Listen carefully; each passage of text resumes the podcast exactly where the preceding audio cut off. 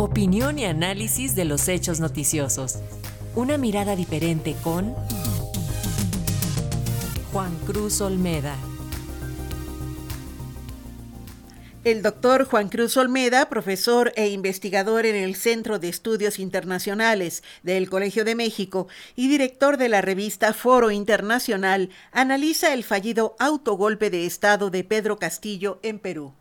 La inestabilidad se ha convertido durante los últimos años en una marca registrada del sistema político peruano.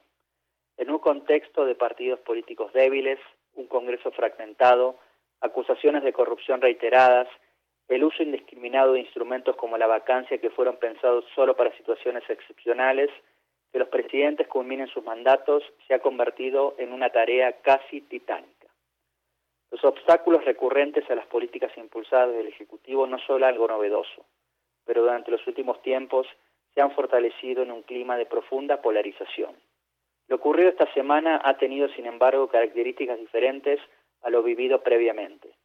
El pasado miércoles, el ahora depuesto presidente Pedro Castillo intentó salir de ese atolladero apelando a algo que solo Alberto Fujimori había intentado, disolver en Congreso, suspender las garantías constitucionales instaurar un gobierno de excepción hasta nuevo aviso.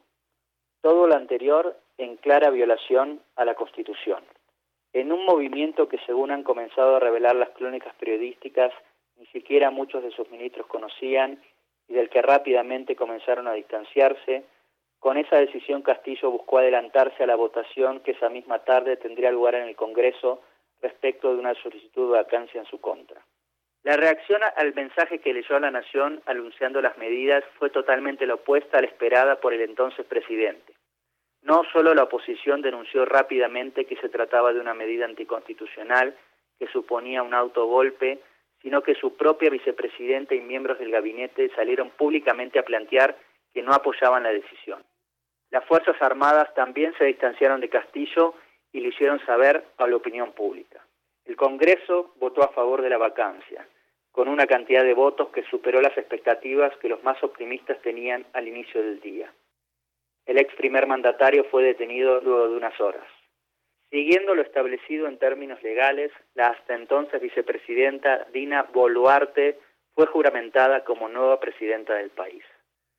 Las lecturas sobre lo sucedido en estos días han sido múltiples y no han faltado aquellas que interpretan lo acontecido en términos ideológicos, culpando a las fuerzas de derecha por haber puesto palos constantes en la rueda a un presidente de izquierda que quería instaurar un cambio en el país. Sin negar la profunda polarización que atraviesa el Perú, esta visión resulta limitada en al menos dos aspectos. Por un lado, porque desconoce que presidentes abiertamente de derecha como Pedro Pablo Kuczynski Martín Vizcarra, también debieron lidiar con constantes pedidos de vacancia y votos de censura a sus gabinetes. Esto llevó a que el primero terminara renunciando y el segundo, que lo reemplazó, fuera vacado del cargo por el Congreso. Por otro lado, porque niegan cualquier responsabilidad a Castillo, como si éste no hubiese tenido más opción que romper el orden constitucional. Esta postura ha sido llevada al extremo de lo absurdo por algunos personajes cercanos al expresidente, quienes en las últimas horas han declarado que Castillo no recuerda haber leído el mensaje a la nación e incluso sugieren que fue subrepticiamente drogado para que lo hiciera. Habiendo dicho lo anterior, es importante, sin embargo, hacer un recuento de la llegada de Castillo al poder y de su breve presidencia. Su victoria en las elecciones de 2021 sin duda resultó un parteaguas en la historia reciente del Perú, no solo por sus posturas de izquierda, sino por su origen campesino y su pasado de líder sindical ajeno a la élite política tradicional que había dominado la vida del país en los últimos años. Con estas armas, Castillo logró imponerse por estrecho margen a quien muchos ya daban como la segura presidenta, Keiko Fujimori. Sin embargo, la victoria también develó rápidamente sus debilidades. Castillo debía su candidatura a Vladimir Serrón, líder tradicional del Perú Libre, partido que lo postuló, quien pretendió además convertirse en el titiritero detrás del trono. Al mismo tiempo, el escaso número de apoyos directos en el Congreso rápidamente dejó en claro que la agenda que el presidente había propuesto en su campaña, entre la que se incluía una reforma constitucional, sería difícil de instrumentar. La falta de pericia política de Castillo quedó en evidencia rápidamente, en un contexto en el que además los poderes fácticos claramente lo veían como una amenaza. Los nombramientos en el gabinete de personajes cuestionados comenzaron a minar su popularidad y también a alejarlo de fuerzas políticas de izquierda que habían comenzado a acercársele. La constante rotación de ministros, que en muchos casos duraron en sus cargos tres o cuatro meses, se convirtió en la regla. La inestabilidad se profundizó a raíz de una serie de investigaciones por actos de corrupción que lo terminaban comprometiendo.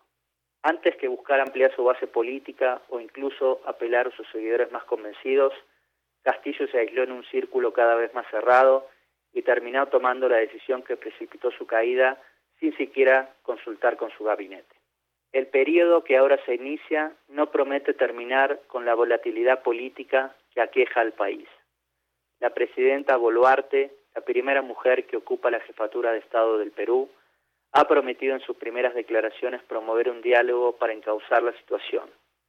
Sin embargo, su debilidad de origen es tanto o más grande que la de Castillo no cuenta con una bancada propia en el Congreso y se ha peleado públicamente con Vladimir Serrón, lo que le valió la expulsión del partido que la postuló como compañera de Castillo. La pregunta de fondo es si logrará completar el mandato o si deberá pronto convocar a nuevas elecciones para descomprimir la situación. Como ha demostrado una y otra vez la política peruana en los últimos tiempos, ensayar pronósticos es una tarea de alto riesgo. Para Radio Educación, Juan Cruz Olmeda, profesor investigador del Centro de Estudios Internacionales del Colegio de México.